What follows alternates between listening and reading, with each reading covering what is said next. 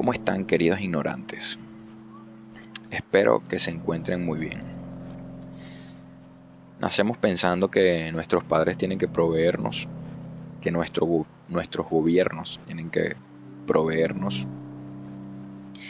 Y por eso este episodio se llama Estafado por intentar apilar sats, por depender de alguien más para apilar sats. necesitamos depender de alguien más para apilar sats. Resulta que no. Creemos que alguien más tiene que proveernos. Creemos que invertimos y realmente lo que hacemos es depender de alguien más. Dependemos de un exchange, dependemos de una broker. Y Bitcoin tiene tantas herramientas actualmente para no tener que depender. Qué tarde hemos aprendido la lección. No tus llaves, no tus bitcoins. Qué interesante eso, ¿no? Fui estafado por intentar apilar más sats. Y así como yo, un montón de gente. Creíamos que, incluso me acuerdo que hay un gran influencer que habla de eh, scan no es negocio y todos terminamos metidos en el scan. Qué vaina tan loca. Pero bueno, este podcast lo voy a promocionar por Noster y por Fountain. La idea de este podcast y el día de hoy lo inicio por este gran, esta gran enseñanza que estoy aprendiendo el día de hoy debido a esta estafa en la que estuve envuelto. No perdí mucho dinero, pero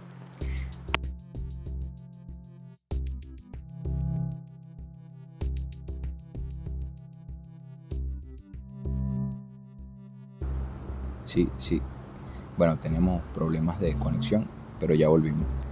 Aprendí que, que no necesito un lavalier, que compré un cable por Amazon y no dependo de ese cable. He intentado grabar esto varias veces por intentar conectar un lavalier y no necesito el lavalier. Con el propio micrófono del teléfono puedo hacerlo. Ah, no. quería grabarlo con el lavalier y perdí plata. Así como perdí plata en un bot de trading que me generaba trades de Bitcoin, que para mí era lo más esencial. Mi sueño con ese bot y con ese proyecto eran, era poder apilar sats, sacándole rentabilidad a los exchanges y que en algún momento pudiera tener retiros automáticos a on-chain. Bien iluso, sí, por querer depender de lo demás. Buena enseñanza, total. Totalmente una excelente enseñanza. Pero así como yo, hay un montón de gente que está metido en esto. Este, hasta los, hasta, los hierros. Hay gente que tiene más plata que otra. Hay gente que le duele más su plata que otra. Hay gente que no está dispuesto a incluso a tomar acciones legales porque en el país donde se desarrollan todos estos acontecimientos, una situación como esta, eh, abordarla desde el punto de vista legal es eh, la cosa más catastrófica que, podamos vivir, ¿no? Pero bueno, lo importante es que la idea de este podcast es hablar sobre hábitos bitcoiner. Y este, esto que me, ha pasado a mí y le ha pasado a varios otros, muestra cómo el qué no hacer. el qué no hacer. Este podcast lo voy a promocionar, creo que ya lo dije, por Fountain y por Noster. Así que eh, dejaré en las notas del episodio un enlace o mi, mi, llave pública de Noster para que me sigan por ahí. Y el enlace que compartiré será el de Fountain. Para que mientras que escuchas mis ignorancias, tú ganes sats y puedas retirarlos directamente a tu Lightning Network y después hacer lo que te dé la gana con ellos, porque serás autónomo de la gestión de tu tiempo. El tiempo invertido en escucharme a mí te va a permitir apilar sats sin tener que usar un bot de trading. Qué interesante, ¿no? Tantas plataformas con filosofía bitcoiner, valor por valor, y nosotros caemos en, la, en golpear la misma piedra como unos tontos. Pero bueno, eh, en el grupo de chat en el que se ha desenmascarado toda esta situación de la estafa, del, del, porqué de este podcast, del porqué de este episodio que inicia ahora, que será un inicio de muchos episodios en los que desarrollaré ideas de, un, de hábitos bitcoiner em, para buscar no una libertad financiera, sino una libertad de acorde a lo que nos ha mostrado que es Bitcoin, una herramienta descentralizada que nos permite interactuar con un status quo que cada vez busca más control y Bitcoin es una herramienta para eso, ¿no? Ahora, cosas sobre el tema de la estafa. Bueno, me, doy, me empatizo mucho con la persona que nos estafó porque este, a veces me pongo en sus zapatos y pienso, ¿qué estará pasando por la mente de este pan en este momento? Debe ser una maldita locura. O sea, imagínense tantas personas, bueno, así como él hay un poco de gente que se dedica a estafar y capaz y ni siquiera siente nada, pero bueno, el punto es la gente involucrada o la gente estafada. Todos en un grupo hablando, intentando resolver el problema, pero perdiendo su valioso tiempo, perdiendo su energía. Sé que muchos tienen, tenían una energía económica muy alta acumulada en este, en este proyecto, pero bueno, ahí se evidencia la avaricia, ahí se evidencia la ambición, ahí se evidencia la falta de responsabilidad, porque, como dije en principio, queremos delegar nuestras responsabilidades, delegar nuestra responsabilidad de ser provechosos, de proveer energía, porque buscamos el dinero sin un propósito, buscamos el dinero sin eh, un propósito, solamente de satisfacer nuestras necesidades. Y el hambre tiene cara de perro, así que y más en un país como, como del que vengo, que no voy a mencionar, porque no sé quién me escuche de otro país, pero no importa de qué país sea, lo importante es que podamos aprender a entender el valor de nuestro tiempo y cómo nosotros invertimos ese, ese tiempo valioso, que es más valioso que el propio Bitcoin, en, en cosas importantes. La gente gasta su tiempo y se envuelve en, una espiral negativa de emociones tratando de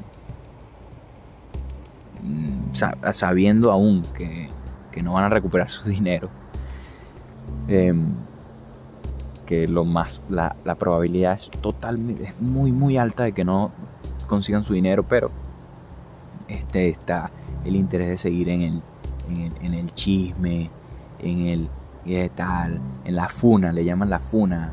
Es una palabra que no, había escuchado sino hasta este rollo.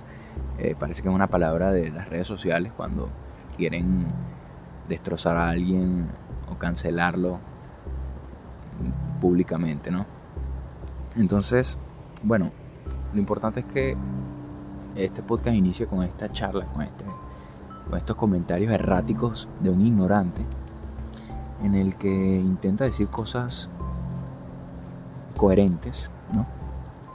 Desde su experiencia y cómo va a ir evolucionando cada vez algo más pulido sobre las palabras que estoy eh, expresando y cómo mis hábitos bitcoiner van a van a tratar de solidificar esa filosofía ¿no? De Bitcoin en nuestras vidas para tratar de, bueno, de, ser libres pero responsables. Porque siempre se dice que Bitcoin es libertad, pero Bitcoin es responsabilidad. Un cliché ahí, pero bueno, es, es así. Y entonces, en vez de utilizar bots de trading, utilicen las herramientas de la filosofía de Bitcoin. Utilicen plataformas que sean lo más posible. Es difícil conseguir plataformas descentralizadas totalmente, pero hay algunos desarrolladores, algunos, algunas personas que se dedican a crear productos que, que sean coherentes con la filosofía de Bitcoin, mientras que la tecnología evoluciona para lograr sistemas realmente descentralizados. Así que Eh, mi mensaje es desconectense de lo negativo e intenten ser provechosos con su tiempo. Escúchenme por Fountain para que recopilen sats. Esto lleva 10 minutos. Vamos a ver qué más podemos decir al respecto. Bueno, yo compré hasta unos NFT. Porque yo entré en el grupo como un grupo selecto. Eh, nos gusta la palabra selecto. Me, me, va me va a dar risa cuando la gente publique tal vez esto en Twitter o en cualquier otra plataforma. Porque eh, gente que conozca del tema, ¿no? Porque este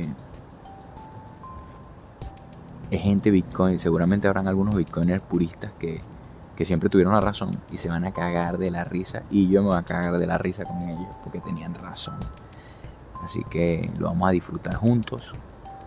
Y eh, bueno, entrando más en contexto, resulta que yo entré en este grupo selecto para tratar de recopilar más sats.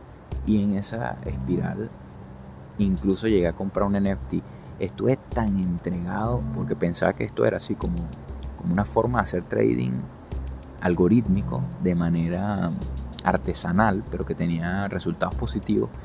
Y ninguno de nosotros, ninguno de los más expertos, ninguno de los que son tan basados y tan, tan este, con tanta experiencia en el ecosistema cripto, pudieron verificar. No confíes, verifica que esto era real. Impresionante, impresionante, incluyéndome a mí. No es que yo tenga mucha experiencia, pero, pero bueno, pensé que me las sabía todas, ¿no? Qué, qué, brutal esto, qué brutal esto. Caímos en un esquema Ponzi de los más, de, bueno, de los más estúpidos que pudimos haber caído. Increíble. Pero hay algo aquí que, que creo que es clave. Y es que mucha gente confió en una personalidad muy intelectual, en una personalidad que parecía verse muy inteligente, muy noble, muy, muy trabajador y resultó ser una estafa pero de magnitudes increíbles. Sigmund Manfree, el, no sé si lo dije bien, pero el tipo este de FTX se quedó, bueno, pendejo, pues, pendejo se quedó con lo que hizo este pana. Es impresionante como nos engañó a todos de una manera increíble. Entonces compramos eso, compramos, eh, compramos una cara noble. Y detrás de esa cara noble había una estafa brutal. Un desquiciado psicológico. El tipo estaba... Eh, en este momento actúa como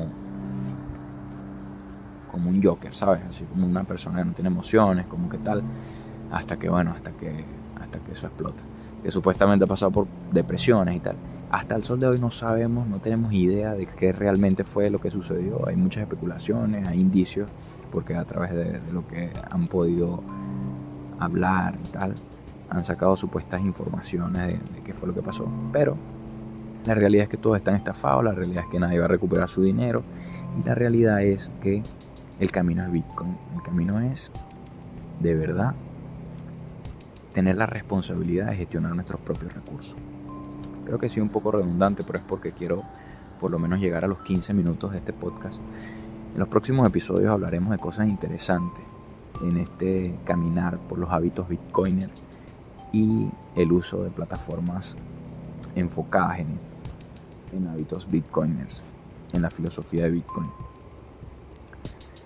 Eh, me estoy exponiendo al rechazo porque Sé que esto tendrá mucho, mucho rechazo o, tal vez mis, mis, palabras sean repudiables y, sean carne de burla para muchas personas, pero eh, no tengo nada que perder con esto. No sé si quizás y ni siquiera nadie lo escuche, así que no me importa.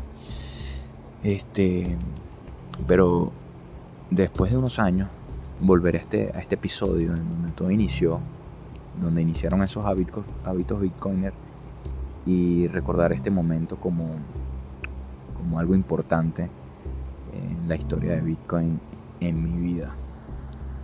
Así que nos acercamos a los 15 minutos y solamente les pido que utilicen bien su tiempo, que es más valioso que el propio Bitcoin. Utilicen bien su energía, sus emociones, su, su concentración. Eh, para que logren cosas increíbles. Les mando un abrazo mis queridos ignorantes y nos vemos en el próximo episodio. Un abrazo.